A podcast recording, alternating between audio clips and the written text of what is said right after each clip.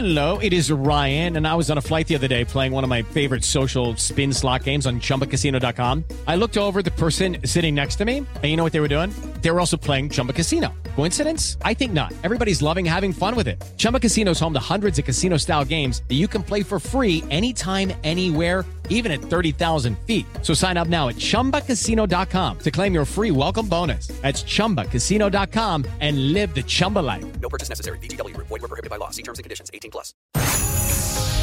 El podcast de Mariana Santiago, tu conductora de confianza.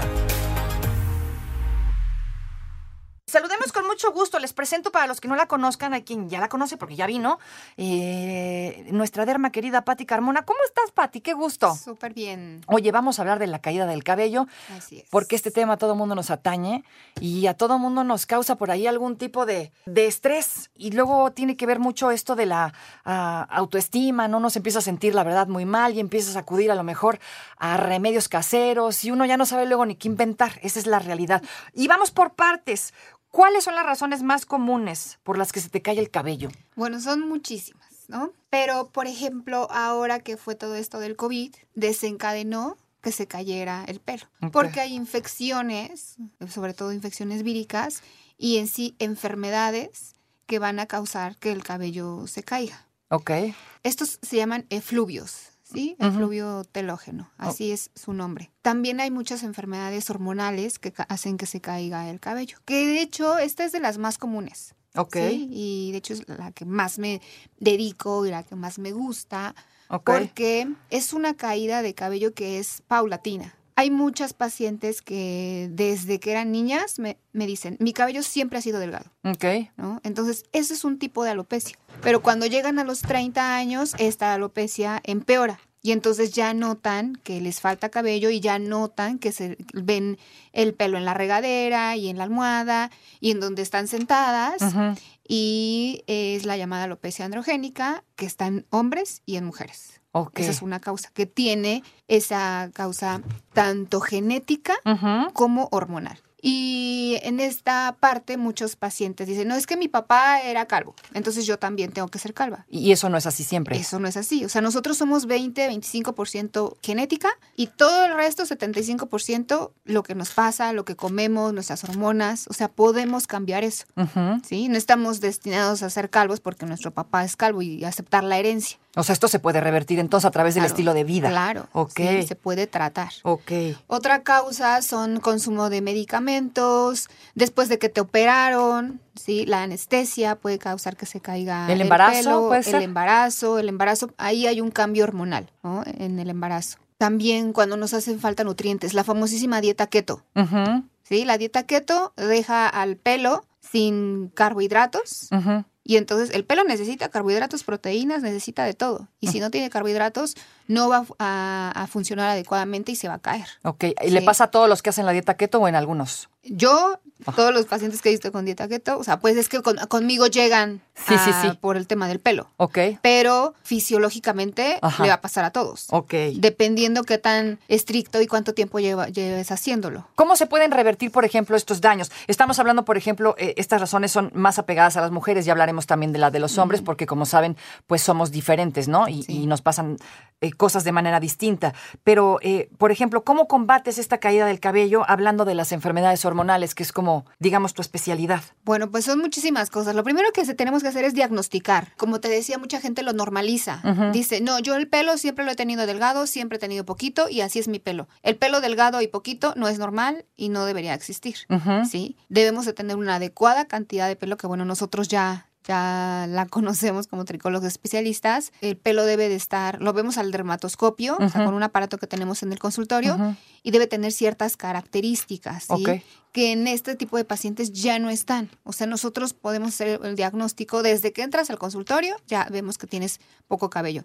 Un cabello que no crece, un cabello que está maltratado, ¿sí? Porque muchas veces, pues no se me está cayendo activamente, pero mi cabello, me hago mil tratamientos, me hago hidratación, me pongo los mejores productos Todo. y no mejora. Quiere decir también que es un cabello que está desnutrido y que está disminuyendo la densidad y es un tipo de alopecia. Ok. ¿sí? Que también está ocurriendo más paulatinamente, pero que está ocurriendo. Entonces es muy importante también cuando ya vemos una disminución en la densidad, o sea, las entradas, las famosas entradas, una disminución en la zona de la, de la coronilla, o que nos hacemos una rayita así en el centro, como siempre nos peinamos, Ajá. y que ya cada vez se va viendo más ancha. Que nos peinamos y antes daba tres vueltas la, la donita y ahora ya nada más da, este, bueno, no ya da más. Ahora, ahora da más porque te- se te cayó el cabello. Exacto. Exactamente. Ya está más delgadita. Ajá. ¿sí? O que ves pelo, en, no, se te sientas y se- dejas ahí pelo. Oye, fíjate que nos pasa creo que a todos y es algo muy común, ¿no? Que se platica muy común de hay una caída natural que tiene el cabello, ¿no? O sea, el cabello por día se te caen X número de, de- de Sí. pelos, ¿no?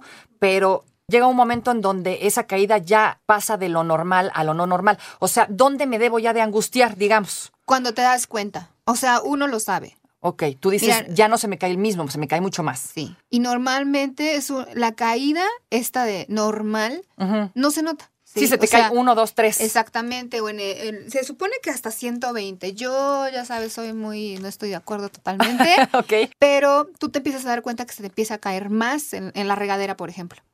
Sí, que te, te peinas y ya son más cabellos los que dejas en, en el cepillo. En el piso, ¿no? También en el piso también. a ver. O sea, tú no deberías de dejar pelos en la almohada, por ejemplo. Eso no es ¿no? normal. O sea, no, cuando ya está pasando eso es que ya hay un proceso que tienes que atender. Ok. ¿sí? Y, y lo que te estoy diciendo, o sea, el- estos cambios de que ya ves espacios, las entradas, que te agarras el pelo y ya tienes la mitad de que tenías hace cinco años. En el caso de los hombres, por ejemplo, ¿cuáles pueden ser las, las razones más comunes? Eh, las razones son las mismas. Son exactamente las mismas. O sea, Y- los hombres, en los hombres está como más normalizado porque es más, no es que sea más común, simplemente en las mujeres no nos, no nos atendíamos.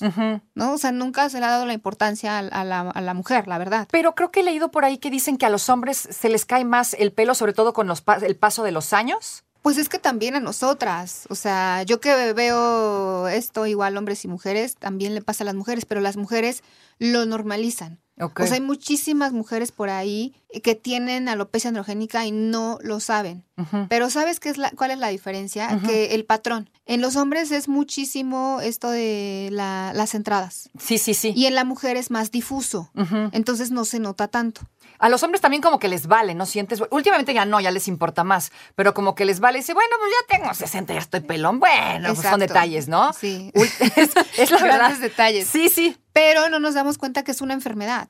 Ok. ¿sí? Yo a mis amigos, tengo amigos de 50, 40 años y les digo, a ver, es una enfermedad. No quiere decir que, o sea, es normal y es el proceso de, de envejecimiento, no. O sea, tú les haces estudios a los hombres y también tienen resistencia a la insulina, tienen hiperandrogenismo, tienen deficiencia de nutrientes. Ok. Me encuentro de verdad en los hombres unas insulinas súper elevadas. Ok. Tienen esto, la alopecia androgénica es un pelo desnutrido. ¿sí? Un pelo al cual le falta oxigenación, le faltan nutrientes, por principalmente ese- este efecto de, los, de las hormonas masculinas y de la insulina. Ok. Entonces, también en los hombres son las mismas causas, nada más que, pues lo vemos, estamos más acostumbrados. Sí, sí, ¿no? sí, 100%. Se acostumbran como más a, a esto. Eh, ante cualquier caída del cabello es importante acudir a la dermatóloga, no normalizar lo que es lo que creo que me, me- me queda más claro. Eh, no digamos, aquí no pasa nada, esto es así. Hay que correr contigo para que nos des un diagnóstico, digamos, Sí. a través de los estudios que nos tengas que hacer, pero nunca Sí. quedarse con eso. Exacto. Y sobre todo entender que es algo que muchos llaman estético y que obviamente nos preocupa. O sea, Ujú. tú- tú Claro, y sabes, estresa, ¿no? sí, O sea, muchísimo. también. Nos Claro. ha pasado a las dos, ¿no? Sí. Uf. Entonces, además de eso, tiene una repercusión sistémica. O sea, el pelo nos está avisando. El pelo nos está avisando. Entonces, cualquier cosita, cualquier cambio que le vea, es importante acudir a- al doctor y no dejarlo correr, no dejarlo pasar, porque pues obviamente se puede, se puede empeorar. Así que sí se puede corregir el, el daño siempre. Sí, sí se Ahí puede, puede mejorar. Puede mejorar, así que no dejen de asistir siempre con, con un especialista. Pati Carmona, muchísimas gracias. Redes sociales. Arroba patri.derma en Instagram. Listo, gracias. Gracias. No te preocupes, Mariana estará de regreso muy pronto. Recuerda sintonizarla de lunes a viernes de 10 de la mañana a 1 de la tarde por 88.9 Noticias. Información que sirve. Tráfico y clima cada 15 minutos.